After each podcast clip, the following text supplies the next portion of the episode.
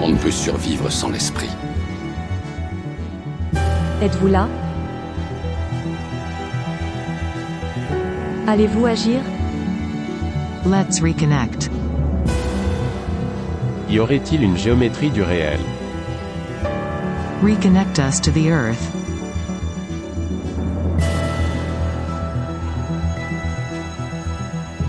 Bienvenue dans Géométrie du réel, le podcast produit par le studio des éditions L'Alchimiste. Bonjour, nous recevons aujourd'hui Alice Babin, euh, autrice de Vendeur de rêves, et Cyril Amourette, auteur de Cartographie du désastre. Alors euh, Alice, est-ce que tu veux bien euh, te présenter euh, rapidement? Oui. Bonjour Cyril, bonjour Lionel. Alors je m'appelle euh, Alice Babin. J'ai 40 ans euh, biologiquement, mentalement entre 8 ans et demi et 39 en fonction des domaines. Euh, alors j'ai commencé l'écriture enfant avec quelques poèmes. Euh, le traditionnel poème pour euh, la fête des mères où je me rappelle avoir fait rimer cœur avec aspirateur. J'espère avoir dépassé ce niveau-là depuis. Ensuite, adolescente, j'ai écrit beaucoup de poésie que j'ai rassemblées en deux recueils, L'échappée belle et Diablerie, et j'ai écrit quelques nouvelles. Et puis, j'ai entamé une longue parenthèse dans l'écriture où j'en ai profité pour éduquer un enfant, pour travailler avec ceux des autres, avec des enfants en situation de handicap. Et euh, suite à cette expérience parentale et à 15 ans d'éducation nationale, j'ai pensé que j'avais acquis assez d'endurance pour passer au format roman. Voilà pour mon parcours. D'accord, très bien, merci. Et toi Cyril, euh, ben, si tu veux bien te, te présenter rapidement. Eh bien, Cyril Amourette, euh, moi aussi je suis dans la quarantaine, euh, auteur de Cartographie du désastre aux éditions Alchimiste. Moi j'écris surtout des nouvelles, de la poésie aussi, pas de romans pour l'instant. Euh, et puis je raconte beaucoup d'âneries en fait dans les podcasts de, Lionel et euh, dans d'autres podcasts aussi euh, que vous vous amuserez à chercher sur le net par vous-même. Ton livre, Alice Babin, donc il porte sur le thème des rêves implantés. Est-ce que tu veux nous expliquer rapidement, alors sans spoiler évidemment toute l'histoire, mais pourquoi tu as choisi ce thème et, et, et ce que représente pour toi euh, le monde du rêve un peu pour, pourquoi euh, cette idée d'implanter des rêves et euh, voilà qu'est- qu'est-ce que euh, tu voulais aborder euh, en, écrivant sur euh, ce thème dans Vendeur de rêves? Alors j'ai commencé par euh, faire un rapide résumé du roman. L'histoire se passe dans une société qui est très proche de la nôtre, qui pourrait être la nôtre dans quelques années. Simplement, une nouvelle technologie vient de faire son apparition. Elle s'appelle l'onigraphie et elle consiste à implanter des rêves directement dans le cerveau humain.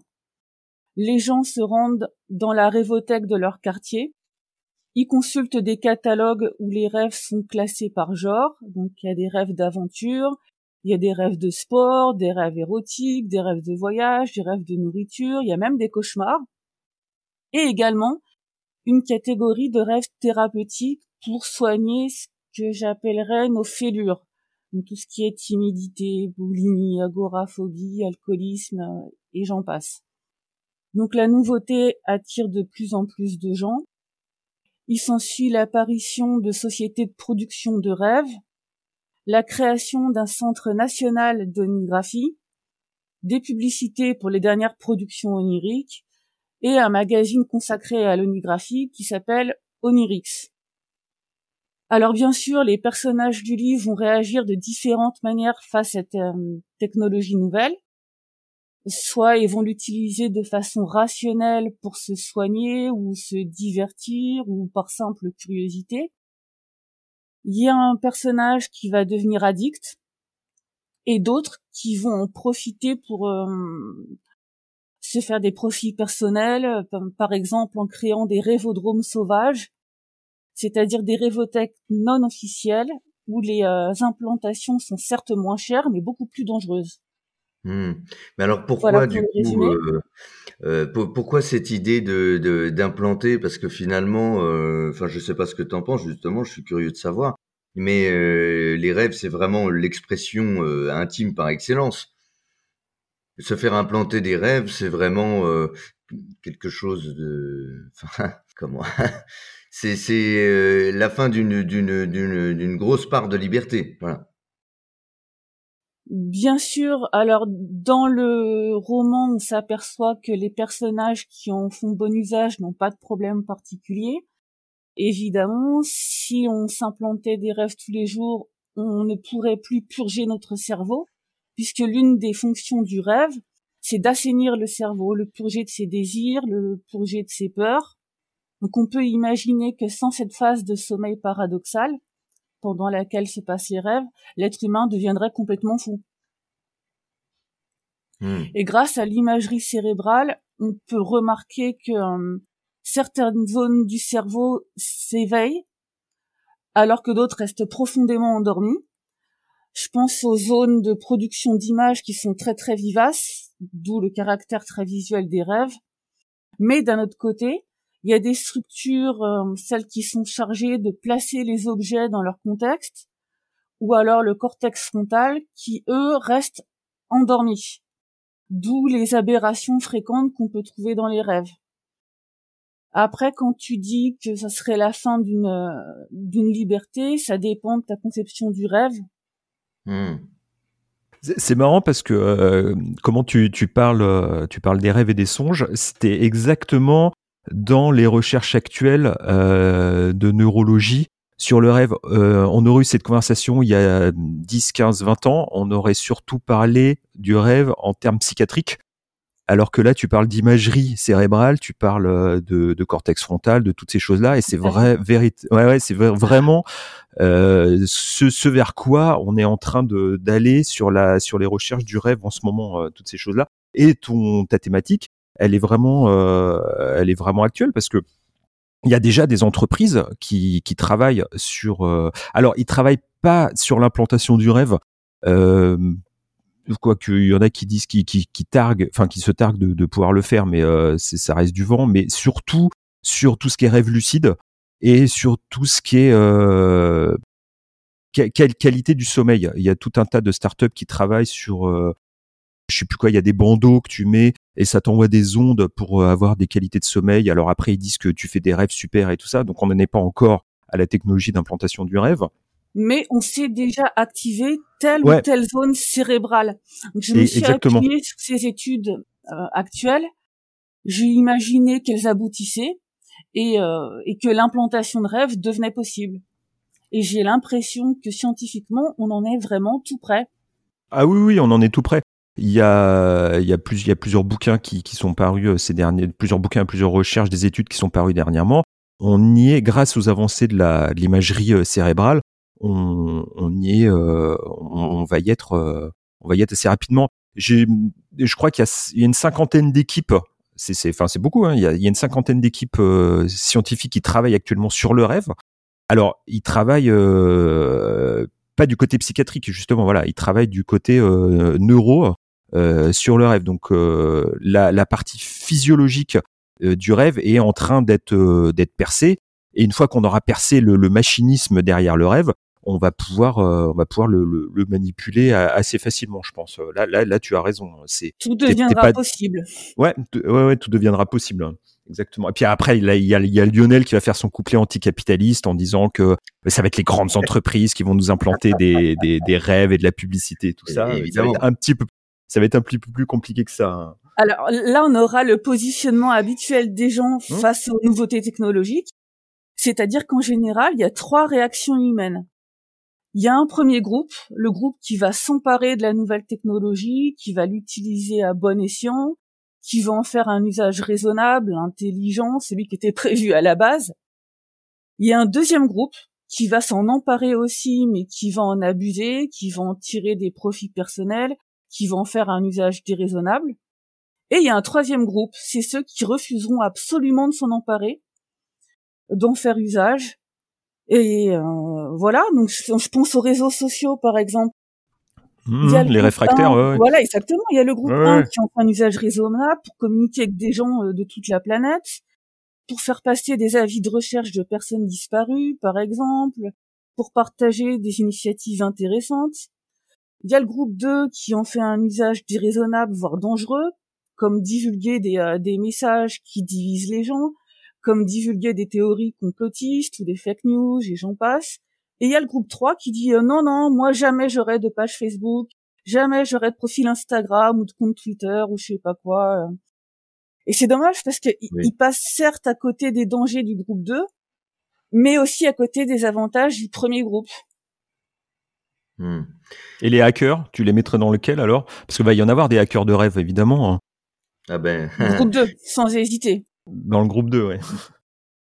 Oui, enfin, en même non, non, enfin, pour- pourquoi? Parce que ça, ça peut être aussi, ils peuvent faire aussi partie des résistances euh, euh, au consortium ou aux États qui vont utiliser cette technologie. euh, donc, on, on pourrait plutôt les mettre dans euh, peut-être presque un quatrième groupe Exactement.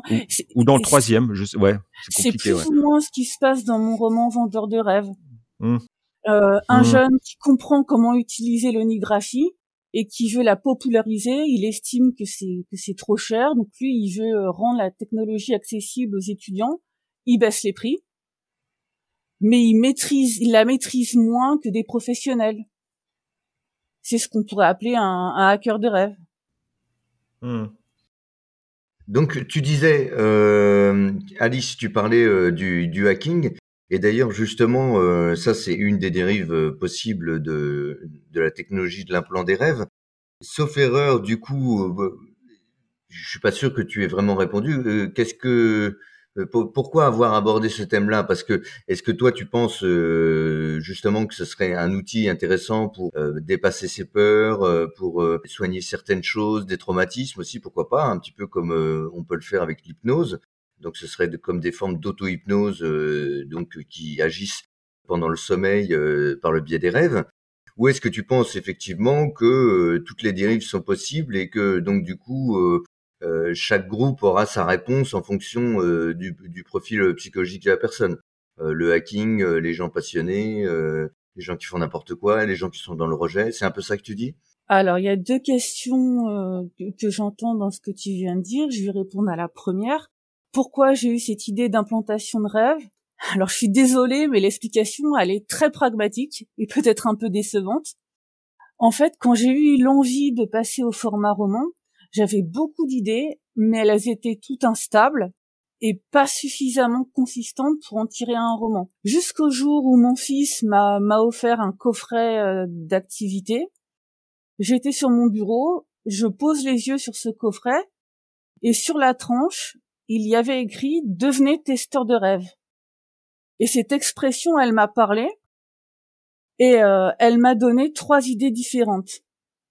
La première, c'était de travailler sur le rêve au sens propre, c'est-à-dire en tant que production onirique. Et j'ai euh, imaginé une histoire où l'on pouvait essayer des rêves à la demande, ce qui a donné Vendeur de rêves Hmm. j'avais deux autres pistes narratives euh, possibles. Donc le rêve en tant qu'activité extraordinaire, originale, ça serait euh, une histoire où des gens seraient payés pour tester des activités. La troisième piste, c'était le rêve en tant qu'existence idéale, c'est-à-dire l'histoire d'un monde où tout est fait pour que les gens soient heureux, mènent une vie de rêve, mais évidemment, il y aurait un groupe de, de rebelles. Et là, je me suis dit, pourquoi choisir une piste narrative plutôt qu'une autre? Je vais faire trois romans. Mhm. Voilà pour comment euh, comment est née l'idée. Sinon, euh, moi, je me positionne pas vraiment par rapport à cette histoire d'implantation de rêve. Euh, J'aime bien la nuance. Je pense pas. Non, c'est pas une bonne chose. Oui, c'est une bonne chose. D'ailleurs, euh, la fin de mon roman ne répond pas vraiment à la question. Elle est mi figue mi raisin, sans, sans la dévoiler, et je laisse le lecteur se, positionner. Moi, Hmm. j'ai- j'ai horreur des positions très euh, péremptoires. Donc, je ne suis pas là pour dire oui, la technologie, euh, elle est bien, elle est là, il faut l'utiliser. Non, elle est dangereuse, surtout, n'allez pas l'utiliser. Faites-vous votre propre opinion.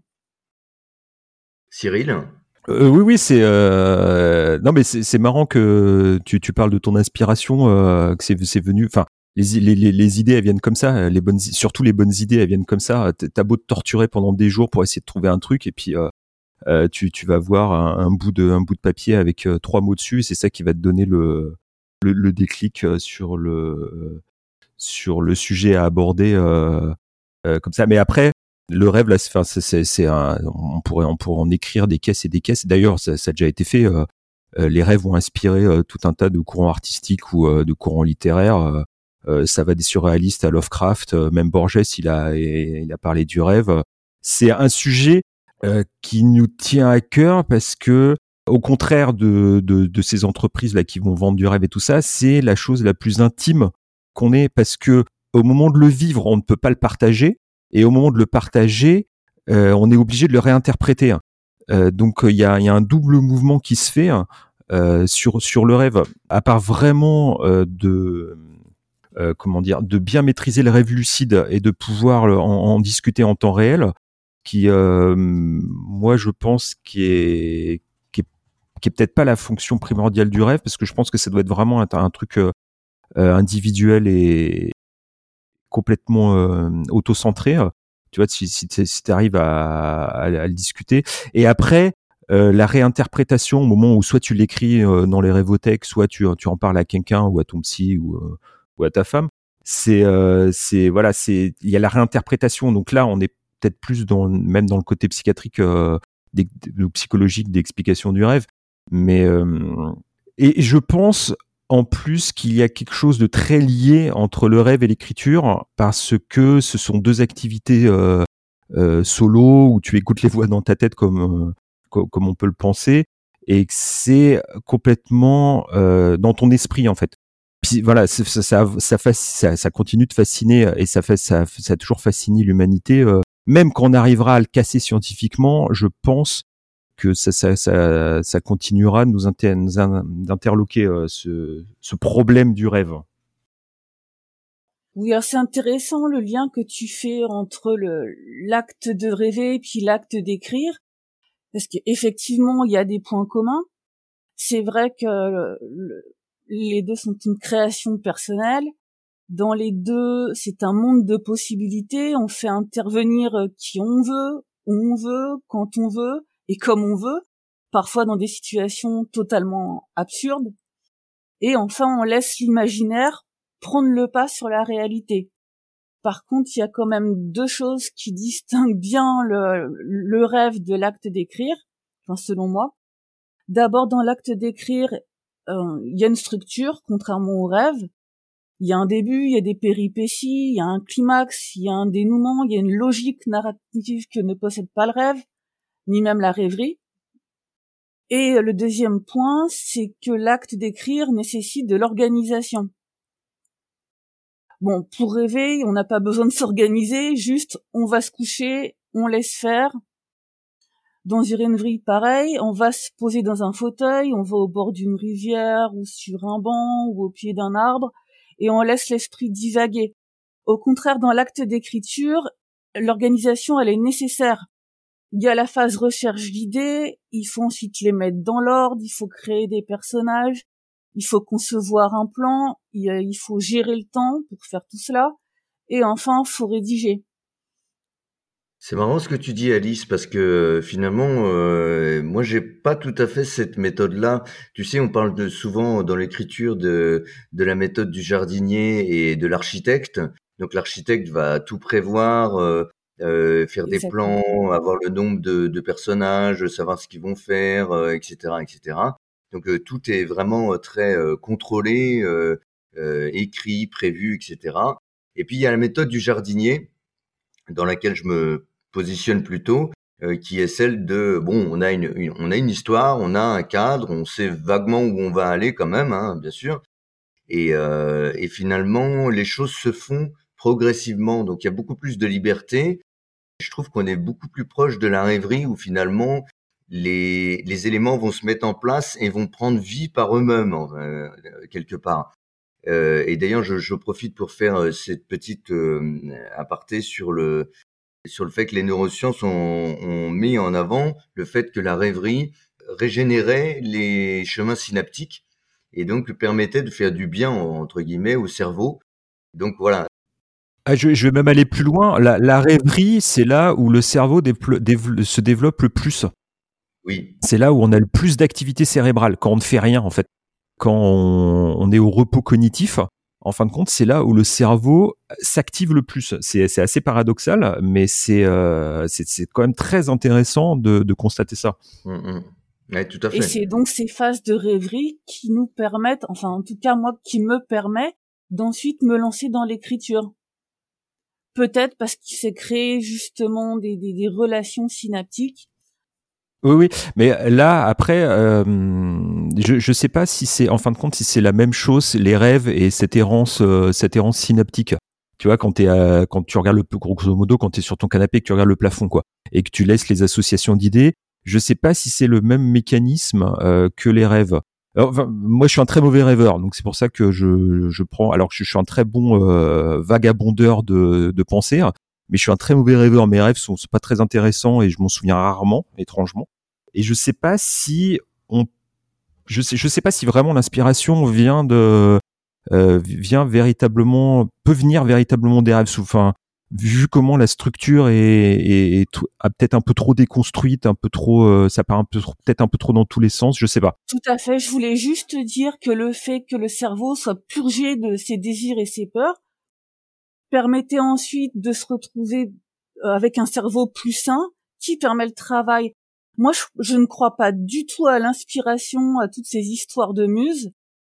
Si j'avais dû attendre que la muse arrive, j'aurais pas écrit une ligne, je pense.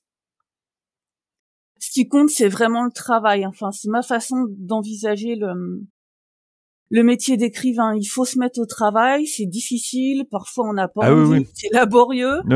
Oui, et puis l'imagination, c'est un muscle. Hein. Et moi, je suis vraiment le parallèle avec le sport. Une séance de sport, bah, c'est compliqué. Parfois, on n'a pas envie de, de, s'y mettre. Le début, c'est difficile. Euh, le, corps est pas échauffé, il a pas envie. C'est, euh, on a mal partout. En écriture, c'est la même chose. On n'a pas envie. Les premières phrases, c'est compliqué. Les mots viennent pas. Et d'un seul coup, en sport, il y a quelque chose qui va se déclencher qui s'appelle l'endorphine. Et d'un seul coup, on n'a plus mal aux muscles, on a la respiration qui, euh, qui s'écoule toute seule et on a l'impression de voler. Et en écriture, c'est pareil. On se force un petit peu les 10, 15 premières minutes. Et après, enfin, en tout cas, c'est, c'est, euh, c'est ce qui se passe pour moi. L'histoire se déroule toute seule. Et j'ai l'impression que mes doigts sont juste des, euh, des passeurs d'histoire. Oui, voilà, c'est cet état-là qui, à mon avis, est le plus proche du lien entre euh, ce qu'on a imaginé et le passage à l'action. Ouais. Mais pour ça, il faut passer par une phase de, de, de volonté, de, il faut forcer la motivation, ce qui est pas toujours facile. Il faut vraiment se dire à 9 heures, je me mets derrière mon ordinateur et je travaille, que j'en ai envie ou pas envie. Parce que comme le disait Cyril très justement tout à l'heure, l'imagination, c'est un muscle donc ça se travaille. Oui, ça se travaille, ça s'enrichit, ça se, ça s'alimente. Faut pas, voilà, tu peux pas. C'est, ça serait impossible d'être, déconnecté euh, du monde et euh, même du monde imaginaire, euh, ce que je veux dire, enfin du monde métaphorique, voilà, du monde métaphorique. Tu peux pas déconnecter, voilà, tu peux pas déconnecter ton propre esprit du monde métaphorique et trouver tout d'un coup, puis c'est, ça, ça jaillirait comme ça. Je pense que c'est, enfin, ça serait vraiment illusoire de, de penser ça. Et c'est marrant parce que Là, tu rejoins, on, rejoint ton, ton récit, c'est euh, à quel moment ces entreprises, enfin, ou, du moins, euh, ces, c'est oui, ces entreprises, ces diffuseurs, voilà, ces diffuseurs de rêves, euh, jusqu'où pourront peuvent-ils aller? Parce qu'en fin de compte, on, peut, on pourrait considérer que la littérature ou le cinéma ou ces choses-là, elles le font déjà, de rentrer dans notre imaginaire. Donc, Qu'est-ce qui différencie, qu'est-ce qui pourrait différencier ces entreprises qui oniriques euh, du, du, du, de la production cinématographique ou du jeu vidéo? Ah, c'est exactement la même chose. Dans Vendeur de rêves, hum. les productions euh, oniriques fonctionnent comme des, euh, des productions de films. Elles ont même pris le pas sur euh, sur le cinéma. Comme le, jeu comme le jeu vidéo a pris le pas sur le cinéma. Oui, exactement. Exactement. Ouais en termes de milliards de dollars, le jeu vidéo représente plus que le cinéma. Mais euh, alors, mais là, le problème, c'est est-ce que en faisant ça, on ne serait pas on ne deviendrait pas spectateur de nos propres rêves, alors que justement l'intérêt du, du rêve, c'est d'être acteur? Alors, dans vendeur de rêves, existe la possibilité de personnaliser les rêves. C'est-à-dire que le client arrive dans la rêvothèque, il dit bah voilà, moi j'aimerais que ça se passe dans tel endroit, avec telle personne. Est-ce que vous pouvez me créer ça? Et en fonction des paramètres choisis par le client, le l'ingénieur onographique va créer une production onirique qui correspond à la demande. Donc le client peut, être créateur en même temps, hmm. créateur et spectateur. En même temps, une fois que le rêve est implanté, tu montres bien aussi dans le livre que le, euh, la, marche, la marge pardon, de liberté est quand même réduite puisque le rêve, lui, fonctionne selon les paramètres qu'on lui a donnés, finalement comme un programme. C'est-à-dire que dans le jeu, tu beau, as, beau avoir une certaine euh, latitude, une certaine marge d'action, euh, à un moment donné, tu peux pas complètement créer euh, une toute nouvelle scène qui n'est pas dans le code. Hmm, si je... Tu veux dire c'est la vie ça euh, L'illusion de liberté, oui, on est d'accord. c'est un peu, c'est un peu la même idée, oui, effectivement. Ouais. en même temps, le, rêve thérapeutique permet à certains personnages de retrouver leur, liberté. Ceux qui hmm. étaient enfermés dans un problème psychologique comme la timidité, qui ont fait appel au rêve thérapeutique, en sortent libérés. Donc là, l'onigraphie permet la liberté de la personne. Là, je vais faire une petite parenthèse. Il y, a, un très bon jeu de rôle des années 80 qui s'appelait la, méthode du docteur Chestel. Je ne sais pas si vous y avez déjà joué. Euh, c'est formidable parce que tu, incarnes euh, une équipe de, rêveurs qui rentrent dans les rêves d'un patient, les patients du docteur Chestel. Et le, but de, chaque partie, en fait, c'est de délivrer euh, ce rêveur d'un de ses problèmes.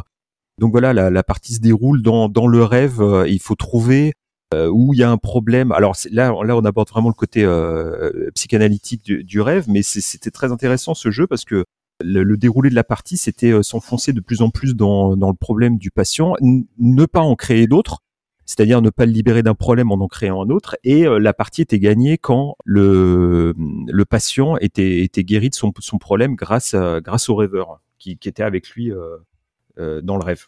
C'est intéressant. Donc j'ai repris sans le savoir cette idée-là en fait. Ah ouais, vous ferez une tu feras une recherche sur ça. Euh, c'est très intéressant. Effectivement, ouais, très intéressant, ouais. Mm. Puis c'est sympa à jouer en plus parce que là, pour le coup, souvent dans, dans les jeux de rôle, euh, il fallait se cantonner à, à ce qui était plausible. Alors que là, comme comme tu es dans les rêves, tu sais que tu es dans les rêves, tu voilà, tu pouvais tout faire. C'est euh, tu pouvais tout faire tout en faisant attention à la psy, à la psyché de, du patient. Hmm.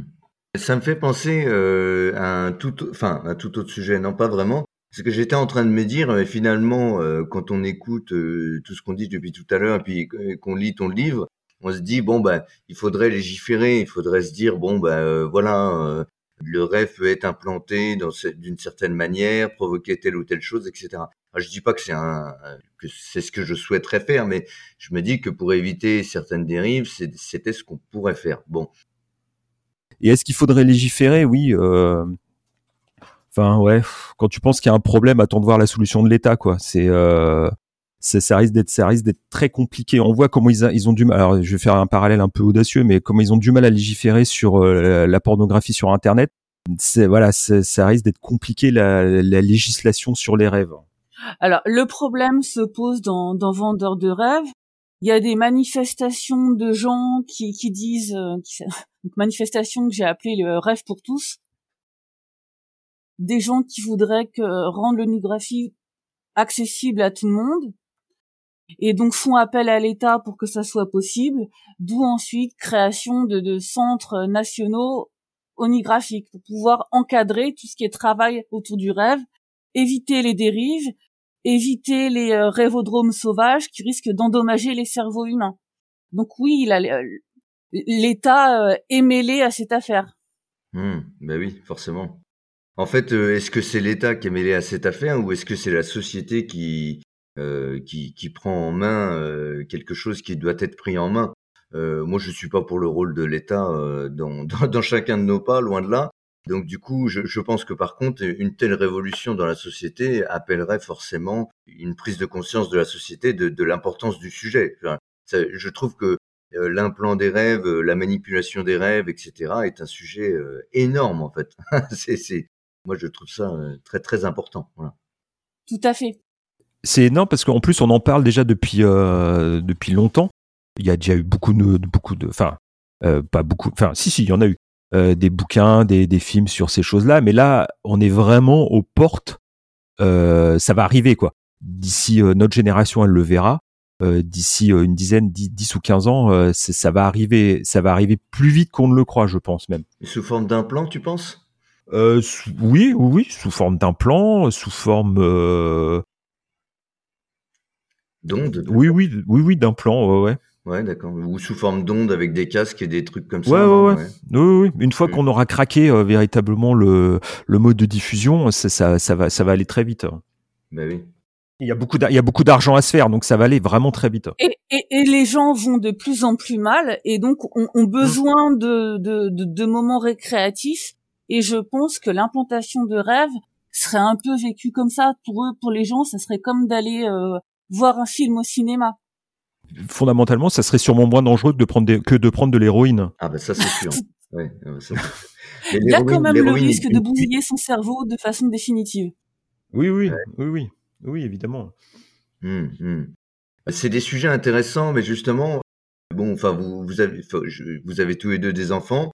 Euh, vous avez dû voir euh, la posture euh, que provoque le quand les enfants regardent un film, etc. Tu sais, ils s'affaissent et puis à un moment donné, ils sont comme hypnotisés. Ça se voit surtout sur les, petits enfants, les jeunes enfants avant 8 ans, voilà. Et, je trouve que là, déjà, on voit l'importance d'un message qui est pris par le cerveau presque sous le seuil de la conscience, si tu veux. C'est comme une forme d'hypnotisme. Donc euh, je me dis que le, jeu vidéo, alors euh, je, je suis pas contre le jeu vidéo, hein, c'est pas ce que je veux dire, mais euh, provoque à peu près le, même, la même réaction. Enfin, ça dépend des jeux vidéo, mais du coup je me dis que là, l'implant, le, le, seuil de conscience, le fait que ce, soit vraiment pris en main et qu'on se dise non, je veux plus le faire, oui, je peux, veux le faire, et complètement chanté quoi. On a une fois que c'est mis dans la boîte. D'ailleurs, on le voit bien avec euh, un des jeunes qui, euh, bon, je vais pas spoiler, mais un des jeunes qui subit le truc. À un moment donné, voilà, et vraiment, il le subit. Il se dit oh là là, j'arrive plus à m'en sortir quoi. Ça tourne en rond. Euh, tu, est-ce que vous voyez ce que je veux dire, Alice? Tu veux dire, tu veux parler des gens euh, collés à leur smartphone toute la journée, c'est ça? Par exemple, exactement, voilà, exactement. non mais euh, voilà, c'est voilà, c'est un trait de l'humanité et tu t'y arriveras pas. Hein. C'est, et c'est ce qu'on disait tout à l'heure. Face à une technologie nouvelle, il y a ceux qui vont faire un bon usage et puis il y a les autres. Hmm. Effectivement, il y a un de mes personnages qui fait partie du, du, groupe numéro 2 qui ont fait un très mauvais usage et qui va le regretter euh, amèrement. Mais je pense qu'il en est pas conscient. Je pense que comme toute nouveauté, ou euh, enfin, il, faut que l'humanité euh, prenne le temps de bien comprendre les, tenants, les aboutissants, etc. Et avant qu'il y ait une, une certaine forme de sagesse dans l'utilisation de ça, les gens subissent en fait. Ils, pensent pouvoir euh, s'en sortir sans dégâts et boum, ils se prennent le truc dans la tête, quoi. Il y a obligatoirement un prométhéisme mmh. de toute création technologique voilà, c'est inhérent à la nature humaine. C'est, euh, on n'y arrivera pas, ça sera toujours comme ça. Toute technologie induit en elle-même euh, un prométhéisme, c'est-à-dire on se crame les doigts avec le feu, quoi. Et est-ce que l'être humain est capable d'un juste milieu? Je ne suis pas sûr. Non, non, non, non, non, absolument pas. Et là, et là, tu rentres en plus euh, dans véritablement dans le cyberpunk. C'est que tu as une nouvelle technologie qui est accolée à un truc super primitif. Enfin, le rêve, euh, aussi loin que tu remontes dans les civilisations, euh, on parle du rêve. Alors, avant, elle s'était quand même plus attachée à des superstitions, à des croyances, à, à tout ça. Mais euh, tu, l'accroches à une technologie et tac, t'arrives dans, dans le monde cyberpunk. Mmh, tout à fait, mais c'est très juste ce que tu dis, Cyril. C'est toujours très juste ce que je dis, euh, Lyon. Et très modeste. bah oui, évidemment, évidemment. Ah bon, Alice, tu voulais dire quelque chose, oui. euh, Alors je ne sais pas trop comment répondre à cette question. Pour moi, le, le, le rêve, c'est juste l'expression de préoccupation émotionnelle de, du, du rêveur. Donc je, je, je vois pas de, de, de, dichotomie avec la technologie en fait. Pourquoi pas réagir à ces préoccupations émotionnelles en essayant de, de, de, les traiter, de les soigner par la technologie? Ouais, mais tu crois pas qu'il y a un invari... enfin un, un, un impondérable humain à, ça? Par exemple, les aborigènes considéraient que le monde a été créé dans les rêves et qu'après le monde réel est et découle du monde des rêves. Ce que je veux dire, c'est qu'il y a une espèce d'inconscient collectif euh, sur euh, sur le rêve plus que euh, le côté ouais, psychanalytique où nos problèmes sont dans nos rêves et il faut résoudre le, le, le problème, etc. D'ailleurs, est-ce qu'on n'est pas en ce moment dans un dans un rêve? Ah bah, bah voilà. Ah, bah, voilà. est-ce qu'on n'est pas ouais, ouais, un personnage d'un rêve Ouais ouais ouais ouais, ouais. ça c'est ça c'est bien. Hein. Ça, c'est exact, c'est exactement ça. On n'a aucun moyen de le savoir. Non, bah, c'est l'histoire de la matrice, mais euh... ah non non non pas matrice, non. non, non Lionel Pitié. Qu'est-ce que tu as ah, fait Excellent Matrix pourtant, ça donne un vertige existentiel Matrix, c'est intéressant. Bien sûr. C'est intéressant ce que tu dis euh, sur les aborigènes parce que d'une autre manière, beaucoup plus proche de nous, il y a beaucoup de, de, de découvreurs, euh, je sais pas comment dire, euh, de gens qui sont avant-gardistes, qui ont eu leur euh, révélation entre guillemets euh, dans les rêves. Et donc il y a, y a c'est, je, je pense que il est, en tout cas pour moi, difficile de ne pas mettre une une dimension verticale, transcendantale. Oula, attention, j'ai lâché le mot. Euh, dans le rêve, parce qu'il y a, je pense, beaucoup plus que les émotions et, euh, et les pensées inconscientes ou les mécanismes inconscients dans les rêves. Je pense qu'il y, y, y a, beaucoup plus que ça. Il y a la créativité, il y a, voilà, il y a l'inspiration, etc. Peut-être même, peut-être même un truc cosmique. Hein. Peut-être même un truc cosmique. Voilà. Tu vois, tu vas encore plus loin que moi. Oh là là. non, je te taquine, c'est pour ça. Alors moi, je, je reste très pragmatique et pour moi la créativité elle vient vraiment du travail. Parce que si je devais m'appuyer sur euh, mes rêves pour écrire je pense que je serais super mal barré parce que comme toi Cyril je fais des rêves qui n'ont qui n'ont vraiment aucun intérêt. Je vois il y a trois jours j'ai rêvé que euh, mon voisin remplissait un bassin métallique plein de trous pour en faire une piscine. Ouais super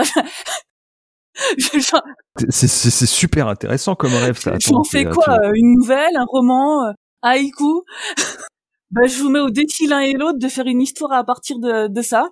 Oh bah ouais. Mais, mais euh, je, je, pense que l'un n'empêche pas l'autre. Et moi, je ne parlais pas uniquement du rêve. Hein. Je parlais aussi de, de des zones d'inspiration où la rêverie croise le pragmatisme et tout ça se croise. Et, et je pense aussi, enfin, je, je suis d'accord avec toi que l'acte d'écrire euh, demande un effort. Le fait de, enfin, je veux dire, plus j'écris, moins c'est difficile, ça c'est vrai. Mais je pense que l'écriture n'est rien sans l'inspiration. Voilà. Et la question de, de, de base, c'est d'où vient cette inspiration? Est-ce qu'elle vient des rêves? Est-ce qu'elle vient des rêveries? Est-ce qu'elle vient euh, d'une euh, d'une tranche de coffret d'activité offert par un fils, comme dans mon cas à moi? Hmm. Ça, on n'arrivera pas à, à, résoudre ce, enfin à trouver la, la, réponse à cette question, je pense sur le sur l'inspiration euh, rêve ou pas rêve ou méditation ou toutes ces choses là ou ou chant unifié ou c'est peut-être c'est peut-être même le propre de l'inspiration de, de de ne pas savoir que nous ne sachions pas d'où ça vient. Ou hmm. peut-être que justement l'inspiration c'est le c'est un réseau, c'est l'ensemble de tout ça.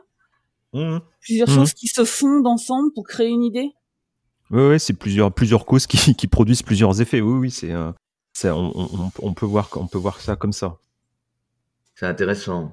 Moi, je me demande même si l'inspiration n'est pas quelque chose euh, qui finalement euh, nous comparerait à un poste de radio, en fait. Hein. C'est-à-dire, si on est sur le bon canal, on, entend l'inspiration. On a l'impression que c'est la nôtre, mais je suis pas sûr que ce soit vraiment le cas. Bah, pareil, ça c'est sujet à débat.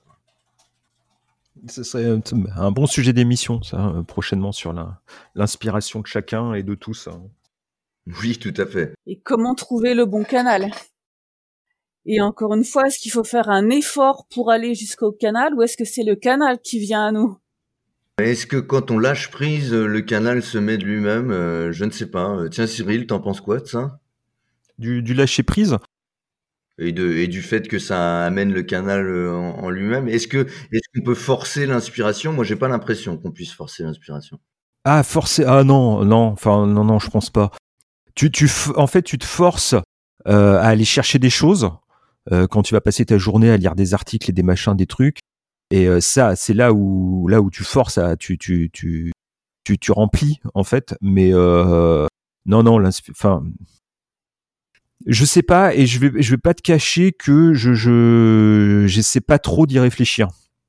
Parce que peut-être que ça fait partie du jeu de pas y réfléchir tu vois euh, faut faut laisser euh, l'intuition euh, l'intuition travailler à plein régime sur ce truc là alors évidemment qu'il faut réfléchir sur tout un tas de, de, de, choses quand tu construis un, récit mais ah, je vais faire c'est presque du vitalisme quoi. La, la petite étincelle en elle-même il faut il faut il faut faut, faut pas trop euh, savoir d'où elle, d'où vient, je pense. Oui, je, pense, oui. Mais euh, c'est, c'est avec toi justement euh, qu'on parlait une fois de, de la petite musique dans un texte. C'est cette idée qu'à un moment donné, tu lis, tu lis quelque chose et c'est comme s'il y avait une dimension plus que le texte. Cette petite musique qui fait que c'est équilibré, que, que ça parle à une partie de toi, que ça vibre, que c'est coloré, alors que... Ah ouais, c'est magique. Oui, c'est magique. Hein. C'est magique, c'est de la magie. Hein. c'est, euh... Alors ouais, c'est que des mots qui s'alignent et que mmh. c'est que ta tête qui, euh, qui interprète ça, etc. etc. Donc... Mais si c'était pas magique, on s'en serait débarrassé depuis longtemps. Je, je parle de l'humanité en général. Euh, c'est voilà, c'est juste que c'est c'est magique dans, dans vraiment le, le, dans le sens euh, ésotérique du terme, pas pas dans le sens superstitieux ou pas dans le sens euh, même de croyance. Dans le sens ésotérique, c'est magique euh, parce que parce que ça résonne en nous. Mmh, mmh. Et comme je le dis, on s'en serait débarrassé depuis longtemps si ça marchait pas. Et là, pour les rêves, je pense que c'est là, là, on rejoint le, le truc, c'est que c'est les, les rêves, c'est magique euh, dans, dans, le bon sens du terme, hein, pas dans le sens un peu cucu. Euh, il y a, y a un truc qu'on ne comprend pas. Même si on l'a dit au début, la neuroscience, elle a fait beaucoup de trucs.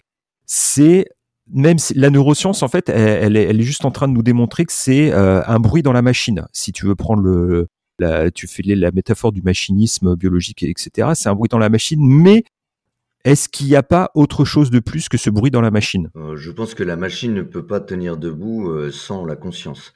Euh, et hop là.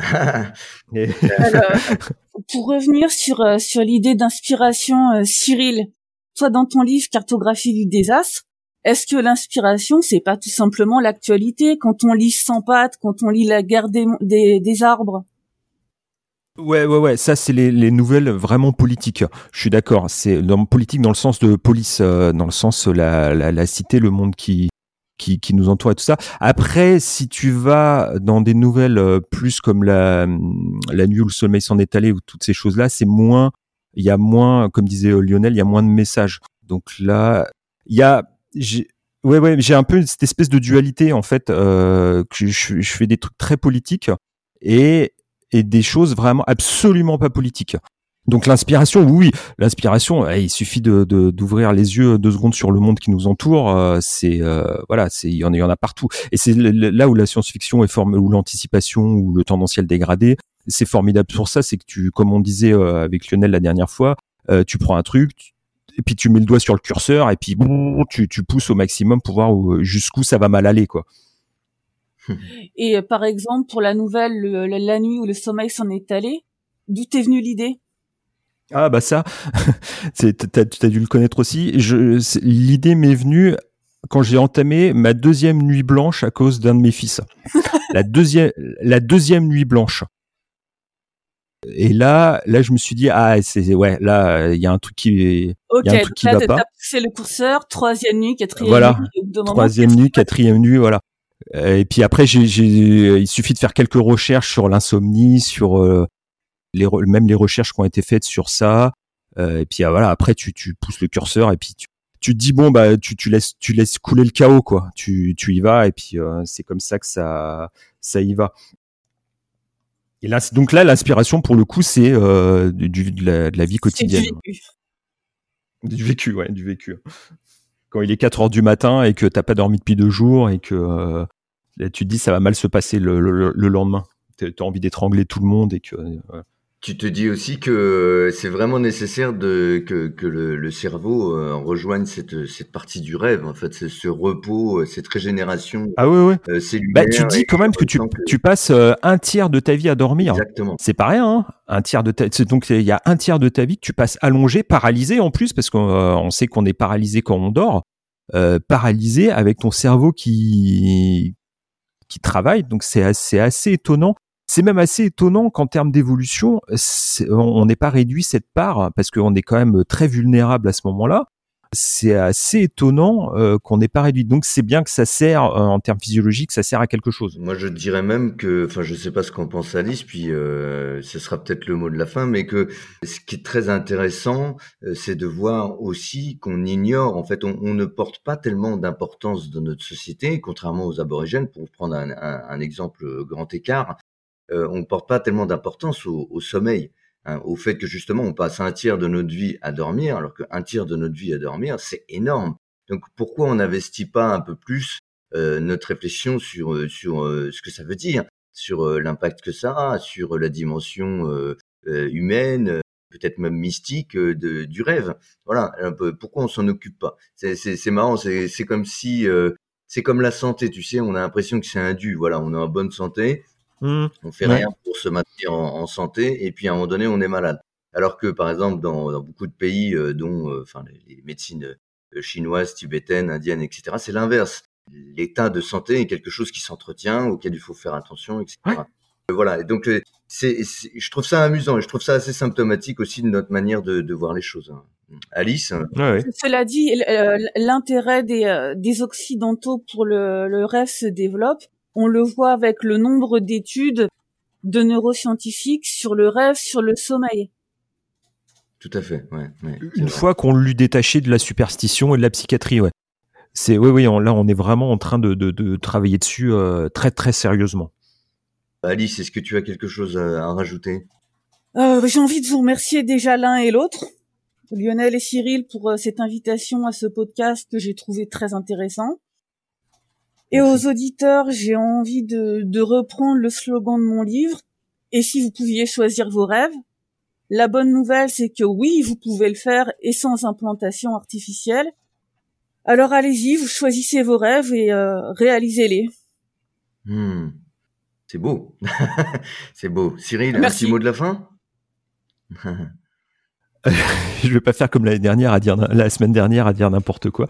Euh, non, non, bah c'est ouais, ouais, c'est ça. Choisis, oui, oui, euh, cho- choisissez vos rêves. C'est peut-être le, le dernier endroit de liberté qu'on ait. C'est le dans une société complètement saine, le- la, la folie du rêve, c'est peut-être la dernière liberté. Ouais. Ouais, bravo. C'est très joli. Merci. T'as vu? Ouais. Ouais, merci. merci euh, Alice Babin, donc autrice de Vendeurs de rêves, et euh, merci Cyril Amouette, donc euh, pour euh, Cartographie du désastre, recueil de nouvelles. Bah, écoutez, je vous salue tous les deux, et puis je vous dis à très bientôt. À très bientôt. Salut.